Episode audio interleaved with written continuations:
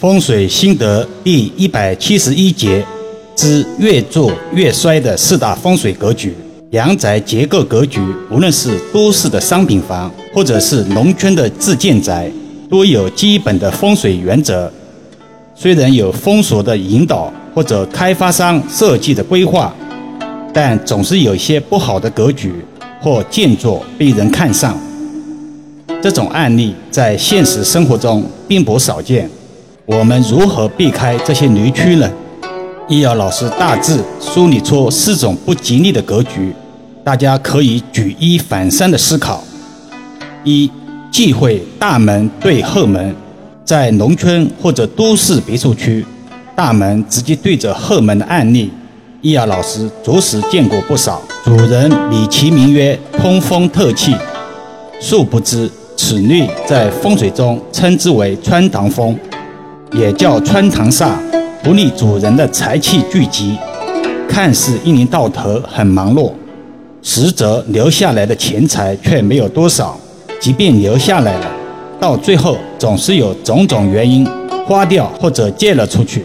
二，忌讳客厅小或浅。对风水常识有一定了解的益友们都知道，客厅在九宫八卦六亲中，代表男主人的气场所在宫位。风水讲究厅大房小，厅明房暗，当然都是相对而言，而不能偏执。在易遥老师的堪舆案例中，常有委托人把客厅部分空间或者全部空间改造成卧室之类，用来增加居家使用面积的做法，这是极不吉利的，导致居住在此宅的男主人未来事业磕磕绊绊，财运受阻。无论怎么努力，总是怀才不遇的卦象频频发生。三，忌讳复行其意。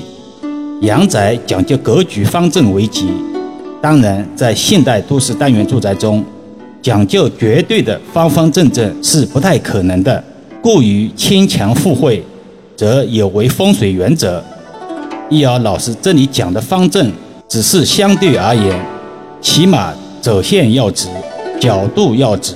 如果户型是奇形怪状的，例如圆形的、歪歪扭扭的、不规则的、多边形的、三角形的等等，另外还极易引起缺角房、枪煞房的格局，对健康、事业、财运均有影响。四忌讳大门矮或者破，门主灶曾作为某流派风水的三要素。大门的风水属性非常重要。风水有云：“站在大门口，无富知八九。”大门作为阳宅的脸面一样的存在，端庄大方、美观协调是首要原则。但或许是观念的原因，某些人不太重视大门的设计与维护，导致大门低矮或者破损的情况层出不穷，家人家运破财败运。厄运频发，却只知埋头苦干，不知抬头看天。今天的话题有些沉重，但并非危言耸听，而是善意的提醒。我们在建房以及购房或者装修前，了解相关风水忌讳，对家运的提升是有绝对的帮助的。未雨绸缪也是一种人生态度。古今有云。地灵而人杰，随真气所化而生万形。今天结尾再说一说近期一个网络事件。八月二十号下午，在安徽淮南凤台县一个小区，有一名十岁左右的女童，不慎将头卡入到小区铁门的空隙当中。高先生当时正好路过，他一看要把小姑娘的头直接从空隙里伸回来很难，而且。容易受伤，但是这空隙的宽度应该正好可以将她的身体穿过。于是，他让站在旁边的另一位女童拿着手机拍摄自己，其实也是在保护自己。如同现代社会扶跌倒老人，必须要拍视频，否则会有被诬陷的可能。社会公序良俗面临这种地步，不能不说是一种悲哀。回归主题，高先生将被卡女童的身体托起，以平躺的状态穿过铁门，帮助孩子成功脱困。有人认为他的手靠近女童隐私部位。好在公道自在人心，很多网友力挺救人者。有的人心里龌龊，看什么都是按照某些人的逻辑，那急救时的心脏复苏和人工呼吸也是非礼了。想想安全带的受力原则，这个姿势真的是最好发力又能保持孩子身体平衡的。的确，如果按照某些网友的建议，那救人的动作堪称完美。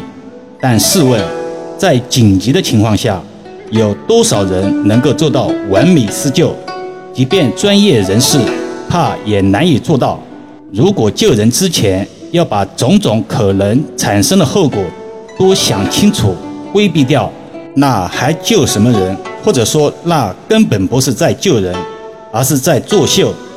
围观者事后评价，总比当事人做决断容易。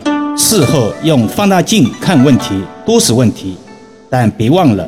救人永远是第一位的，紧急救援不能苛求过程和结果的完美，更应该用包容和鼓励的态度去对待每一位能在紧急关头伸出援手的普通人。高先生的那一句问心无愧，让我们看到了救人者的坦荡荡、键盘侠的龌龊龊。我们说生命至上，万难周全。